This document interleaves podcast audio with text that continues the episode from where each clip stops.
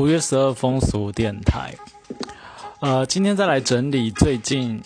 一两周跟性或是性别有关的 podcast。第一个是很推荐，昨天才听到热腾腾的，就是润南的润，他跟 Kirk 在讨论肛交相关的知识还有技巧。然后我觉得 Kirk 超厉害，就是他虽然是异男，但是他平时比如说在如厕的时候，对于他就是肛门的控制，还有他的清洗，就是非常的到位。然后有些技巧甚至是，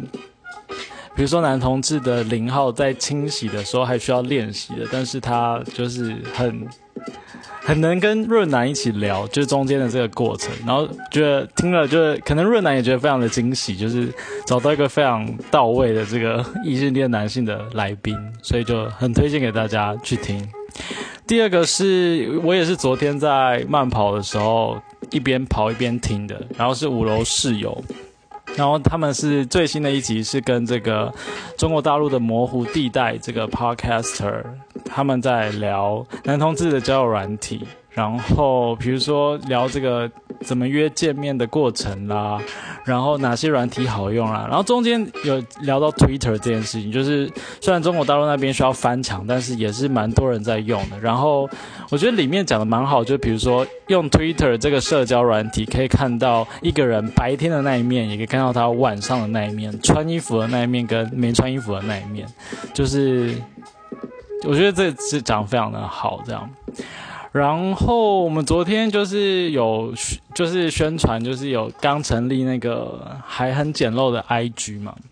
然后今天就收到第一号粉丝嘞，就目前有两个粉丝，然后第一个是寂寞拖延，非常谢谢寂寞拖延，然后像他们在那个上个礼拜就是母亲节的之前有推出新手妈妈那一集，就非常好听，然后我听得到片尾的时候，因为他有一个桥段是请那个。新手妈妈就是来宾，不对不起，我忘他名字了。就是他朗诵一段给他小孩未来的话，然后那边超级感人的。然后最新的一集是谈关于暧昧嘛，就是他们两个在分享之前的暧昧经验这样。所以我也很常听寂寞拖延，然后而且片尾的片尾的这个朗诵，就是那个声音非常的有磁性，我觉得实在是太厉害了。这样，然后第二号粉丝是 Sex Chat 谈性说爱，然后我也是死忠粉丝。像他们就是不是他们，像那个杨最近有把第一季的谈性说爱一到十四集全部综合在一起，就他跟那个 Juicy Basket 的一起念，然后觉得。非常好听，就里面可以有听到不同人的写给他们的性爱故事，还有各种疑问这样。好，所以这就是今天就是啊，跟新闻讲新闻之前想要分享的几个讯息这样。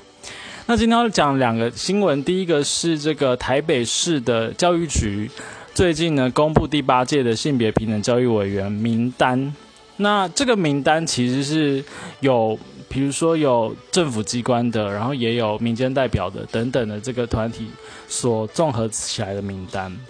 不过有市议员指出呢，其中有几个人可能他的背景是比较有争议的，因为他过去曾经有多个啊是反对同多元性别或者是反同相关的言论这样子。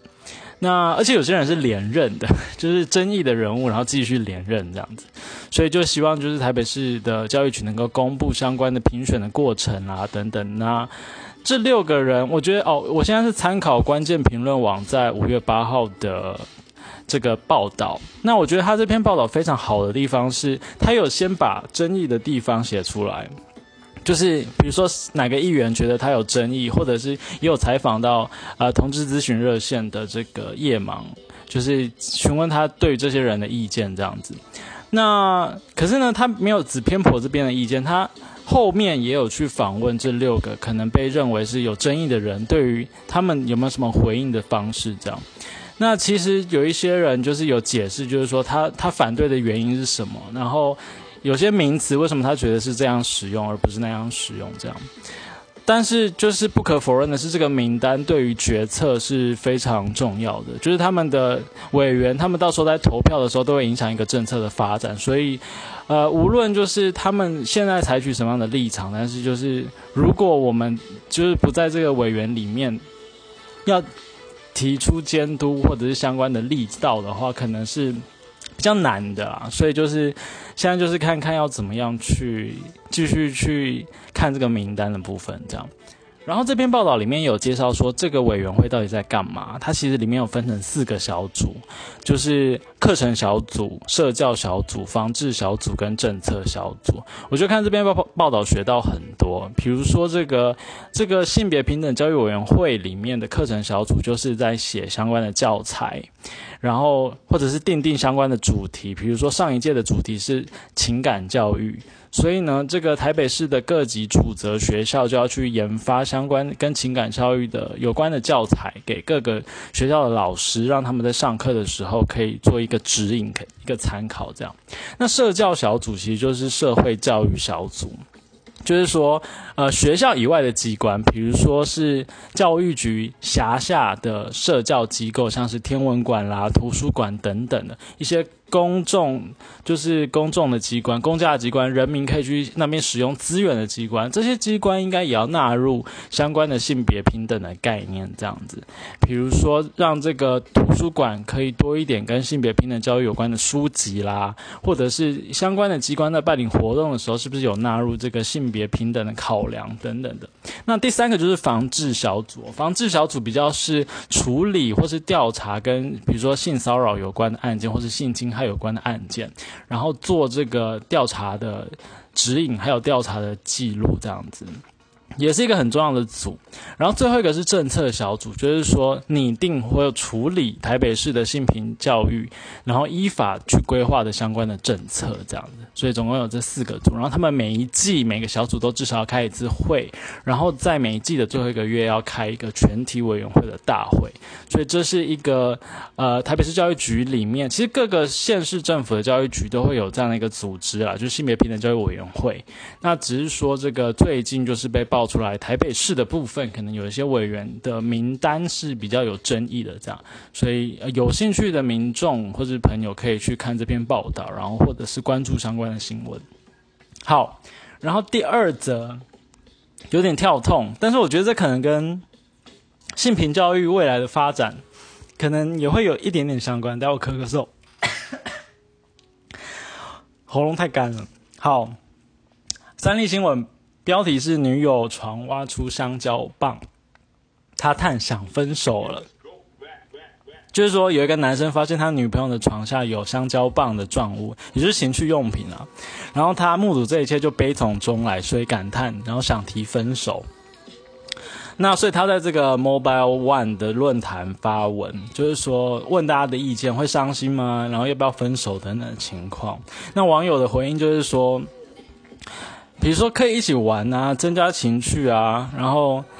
然后呃，有了香蕉的加持，可以更省力等等，就是一些正面的回应，就是说不用因为这样就就想要提分手这样。然后，哎，这边把我蛮短的，好，大概是这样。可是我觉得就是不是可是，就是我们可以思考一下，就是如果今天男生的房间有飞机杯，然后女生看到他，就就是会会会想要分手吗？我不知道。可是我觉得会不会就是。我们对于性情趣用品的这个性别的标准是不一样，就好像男性用就理所当然，或是就是很正常，OK。可女性用好像就觉得很不 OK 这样。那这个这个部分，不晓得大家的看法是什么？就是欢迎大家可以。留言或是提出相关的看法，或者是身边有没有相关的经验？那他们他们看到就是女朋友有这个情趣用品的时候，他们是像网友说的一起玩呢，还是还是怎么样呢？这样。哎，还是他想分手的原因，是因为他怕这个香蕉棒，到时候女友玩一玩，就是，也就是深入，就是男男性的后庭，就他男友的后庭也被开发，然后所以他想分手。但如果是这样的话，其实也不用太担心，只要去听润南的润昨天上架的那一集，就是关于肛交，其实并没有那么可怕，而且是不分性倾向，因为身体的器官就长在身上，他不会因为你是同性恋还是异性恋，他的器官就对你。有有那个就是反应的感觉，比如说他的那个他的肌肉的皱褶啊，或者那个神经元或者是前列腺的这个器官本来就存在的嘛。那对啊，就是这样，所以就是就是这样。现在结尾还在鼓励开发，嗯，好像有一点好。Anyways，反正就是今天的这个风俗电台，那我们就明天见喽，拜拜。